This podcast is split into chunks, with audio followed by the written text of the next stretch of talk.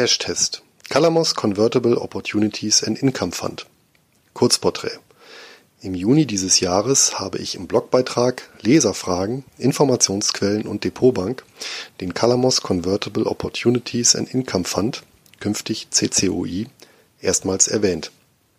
Es handelte sich um einen von mehreren Vertretern diverser Wertpapierklassen. Die repräsentative Auswahl habe ich seinerzeit einer Vielzahl von Depotbanken geschickt, um deren Handelbarkeit prüfen zu lassen. Beim CCUI kommen dabei gleich zwei Besonderheiten zusammen. Zum einen handelt es sich bei diesem Wertpapier um ein Close-End Fund, CEF. Zum anderen investiert er weder in Aktien, Anleihen oder Immobilien, sondern in hochverzinsliche Wandelanleihen, englisch Convertibles. Was ist ein CEF? Ein CEF ist eine US-amerikanische börsennotierte Anlagegesellschaft. Diese wird in aller Regel zunächst von einem Finanzinstitut gegründet und später auch betreut. Es folgt eine Zeichnungsphase, in der von privaten und institutionellen Investoren das Startkapital eingeworben wird. Danach wird die Gesellschaft geschlossen und an die Börse gebracht. Der nunmehr börsengehandelte CEF verfolgt im Anschluss die im Emissionsprospekt festgelegte Anlagestrategie. Im Gegensatz zu klassischen Investmentfonds werden keine Anteile ausgegeben oder zurückgenommen. Bei einem CEF handelt es sich also technisch um eine besonders regulierte Aktie. Mit den in Deutschland verbreiteten geschlossenen Fonds hat der CEF kaum mehr als den Namen gemein.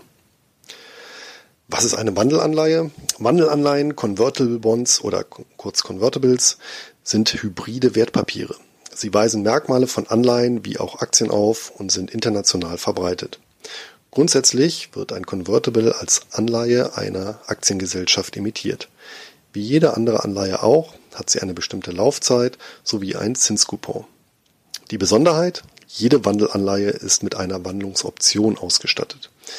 Diese räumt dem Eigentümer das Recht ein, die Anleihe während der Laufzeit in eine vorab definierte Anzahl von Aktien des emittierenden Unternehmens umzutauschen. Die Ausübung dieses Rechts lohnt sich vor allem dann, wenn die Aktie während der Laufzeit der Wandelanleihe gestiegen ist. Statistisch betrachtet ist die Schwankungsbreite von Wandelanleihen deutlich niedriger als die entsprechender Aktien. Die Wandlungs- oder Konversionsbedingungen werden im Emissionsprozess exakt definiert und können mitunter komplexe Ausmaße annehmen. Anleger, die in Wandelanleihen investieren möchten, kommen daher um eine ausführliche Analyse dieser Bedingungen nicht herum. Oder aber sie investieren in eine Sammelanlage, wie beispielsweise den CCUI. Historie und Kennzahlen. Der CCUI wurde von Calamos Investments konzipiert und im Jahr 2002 an die Börse gebracht. Das Unternehmen wurde im Jahr 1977 von John Calamos, einem US-Amerikaner griechischer Abstammung, gegründet und weist zwei Besonderheiten aus. Zum einen residiert die Investmentgesellschaft abseits der großen Wertpapierhandelsplätze im mittleren Westen der USA. Zum anderen hat es äh, sich auf alternative Investitionen und die Anlage in Wandelanleihen spezialisiert. Heute verwaltet das Unternehmen über 20 Milliarden US-Dollar in 16 Investmentfonds sowie sechs CEFs. Aus dem operativen Geschäft hat sich John Calamos übrigens erst letztes Jahr zurückgezogen, wacht jedoch weiter als Vorsitzender des Aufsichtsrats über die Gesellschaft, die im Herbst 2016 mit angeblichen Interessenskonflikten und Personalquerelen negative Schlagzeilen produzierte. Mittlerweile kann der CCUI auf eine über 15-jährige Historie zurückblicken. Notiert ist der CEF an der National Association of Securities Dealers Automated Quotations, kurz Nasdaq. Insgesamt sind über 70 Millionen Anteile im Umlauf. Das macht bei einem Kurs von etwa 11 US-Dollar 50 eine Marktkapitalisierung von knapp 800 Millionen US-Dollar. Aufgrund dieses Volumens ist der CCOI meist ohne nennenswerte Geldbriefspanne problemlos handelbar. Werfen wir einen Blick auf die letzte Bilanz vom 31. Oktober 2016. Die Bilanzsumme beläuft sich auf etwas über eine Milliarde US-Dollar. Diese besteht auf der Aktivseite fast ausschließlich aus den 271 Beteiligungen des CEF.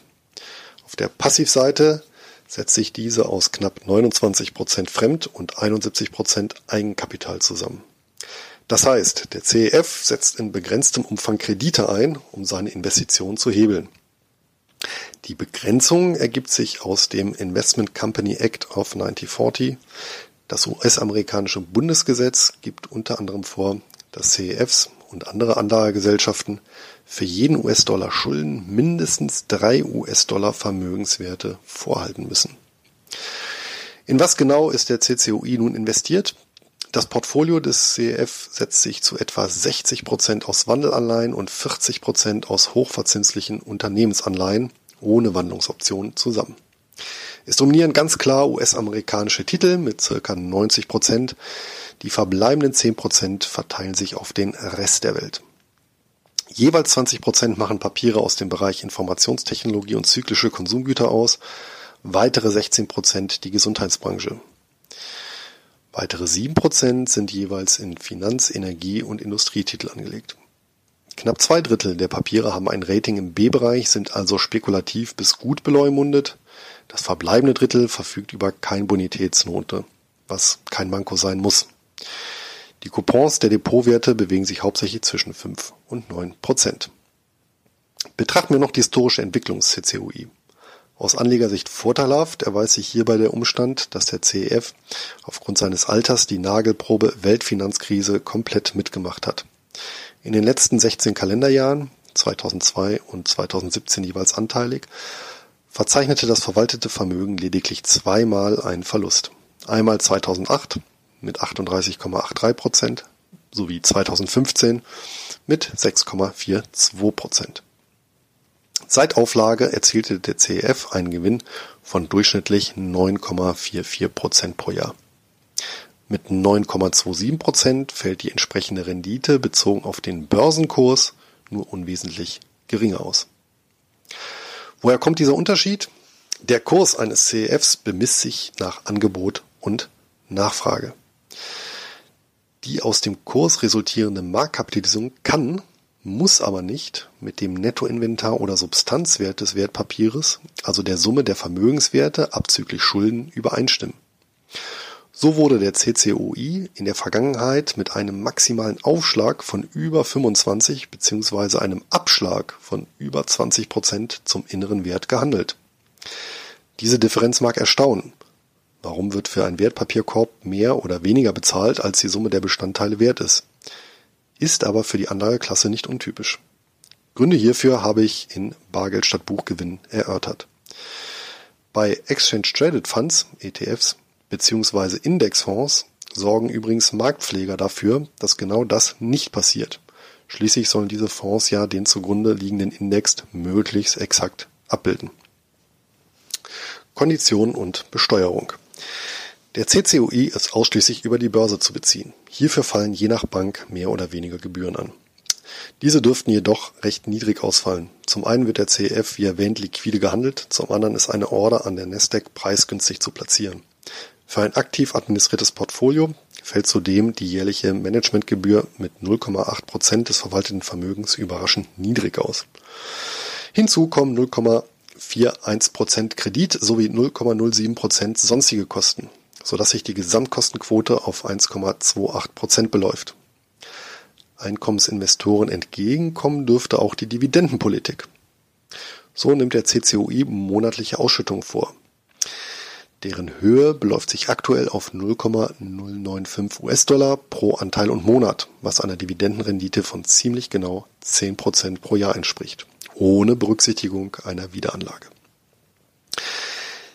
Die Ausschüttung fällt natürlich auch wegen des Einsatzes von Fremdkapital so hoch aus. Dieses verzinst sich variabel. Der Effektivzins betrug im Oktober 2016 genau 1,13 Prozent. Darlehensgeber ist übrigens ein Tochterunternehmen der französischen Großbank BNP Paribas. Die Dividende hat sich übrigens seit Emission des CEFs faktisch nicht verändert. Lediglich in der Euphorie vor der Weltfinanzkrise wurde sie angehoben, um in deren Zuge wieder knapp auf das alte Niveau abgesenkt zu werden. Seit November 2008 wurde die Höhe nicht mehr verändert. Steuerrechtlich sind die Ausschüttungen relativ einfach zu handeln. Analog zu den bereits besprochenen US-amerikanischen Wertpapieren zahlen heimische Anleger gemäß dem Doppelbesteuerungsabkommen zwischen den USA und Deutschland 15% US-amerikanische Quellensteuer die in voller Höhe auf die hiesige Abgeltungssteuer angerechnet werden kann. Übrigens ist der CCUI bzw. sind sämtliche CEFs nicht von der neuen, in Summe eher nachteiligen Besteuerung von Investmentfonds ab 2018 betroffen. Das liegt wie oben dargelegt daran, dass sie technisch als Aktien und nicht als Fonds gelten. Chancen und Risiken. Anleger, die den CCUI erwerben, sind faktisch den Chancen und Risiken des US-amerikanischen Wirtschafts- und Währungsraums ausgesetzt. Das ist die unvermeidliche Folge des hohen Anteils US-amerikanischer Titel im Portfolio. Insbesondere zum US-Dollar habe ich mich bereits in früheren Beiträgen geäußert. Was das Portfolio angeht, umfasst dieses einerseits eine Vielzahl von Einzeltiteln, die andererseits über sämtliche Branchen gestreut sind. Damit ist zumindest das Einzelwertrisiko weitgehend eliminiert. Erfreulich ist zudem, dass nur ein geringer Anteil in Finanztitel, die breite Masse also in der Realwirtschaft investiert ist. Allerdings gilt es zu beachten, dass es sich überwiegend um Unternehmen mit mittlerer Bonität handelt. Im Fall einer konjunkturellen Eintrübung ist daher davon auszugehen, dass der eine oder andere, dass das eine oder andere Wertpapier infolge einer Insolvenz vom Kurszettel verschwindet. Das würde allerdings auch für die entsprechenden Aktien gelten. Allerdings korreliert ein Portfolio aus Wandel- und Unternehmensanleihen ansonsten nur gering mit, einer, mit einem entsprechenden Aktienportfolio. Durch eine Investition in einen entsprechenden CEF lässt sich das Vermögen also ein Stück weit breiter diversifizieren. In Ausnahmesituationen wie der Weltfinanzkrise fällt freilich auch ein noch so breit gestreutes, mit Hochzinsanlagen bestücktes Portfolio Einzig Staatsanleihen bester Bonität stiegen seinerzeit im Kurs. Ein weiteres Risiko, welches im Fall des CCUI besonders beachtet werden muss, ist das möglicher Zinsänderung. Hierauf reagieren nämlich Wandel- und Unternehmensanleihen deutlich sensibler als beispielsweise Aktien. Allgemein gilt, steigende Zinsen sind schlecht, sinkende Zinsen gut für diese Anlageklasse. Nun ist in den USA die Notenbank bereits vor einiger Zeit dazu übergegangen, die Zinsen in homöopathischen Dosen zu erhöhen. Dies hat der Entwicklung des CCOI bisher keinen Abbruch getan. Im Gegenteil, auf Jahressicht stieg allein der Kurs um 15 Prozent. Zu guter Letzt ist der CCOI einem Kreditrisiko ausgesetzt, welches schlichtweg aus der Verschuldung des CEFs resultiert. Denn der damit einhergehende Hebel wirkt natürlich in beide Richtungen. So wie sich damit in guten Zeiten Gewinne überproportional steigen lassen, weiten sich Verluste in schlechten Zeiten überproportional stark aus. Positiv stimmt im Fall des CCOI einerseits die Schuldenbremse durch den Investment Company Act of 1940, andererseits die erfolgreich bestandene Feuertaufe zwischen 2007 und 2009. Allerdings hat äh, sich auch hier ein Zinsänderungsrisiko versteckt. Sollte der aktuell sehr vorteilhafte Darlehenszins steigen, drückt dieser Umstand ebenfalls unmittelbar auf die Rendite. Zusammenfassung und Stammdaten. Wer sich abseits der Aktienmärkte bzw. im Bereich der Hochzinsanleihen engagieren möchte, kann mit dem CCUI in einen langjährig bewährten ECF investieren, sofern die US-Lastigkeit gewünscht ist. Neben dem breit gestreuten Portfolio ist sowohl die Ausschüttungshäufigkeit als auch die Ausschüttungshöhe für Einkommensinvestoren interessant. Der Wermutstropfen ist aus meiner Sicht der hohe Anteil von Unternehmensanleihen ohne Wandelrecht, die den Ansatz etwas verwässern. Mir persönlich wäre ein reines Wandelanleihenportfolio noch lieber. Ein solches bietet Calamos jedoch nicht an. Aktuell notiert der CCOI knapp über seinem inneren Wert. Ich persönlich investiere in so einem Fall grundsätzlich nicht in das entsprechende Wertpapier. Wenn, dann würde ich warten, bis die Marktkapitalisierung unter den inneren Wert gesunken ist. Das dürfte aufgrund der diesbezüglichen Schwankungsbreite lediglich eine Frage der Zeit sein. Gehandelt werden kann der CEF ausschließlich über das Kürzel CHI an der Nasdaq. PS. Wer sich für das Thema Wandelanleihen interessiert und des Englischen mächtig ist, dem kann ich den lesenswerten Blog zum Thema Wandelanleihen empfehlen, den Calamos Investments betreibt.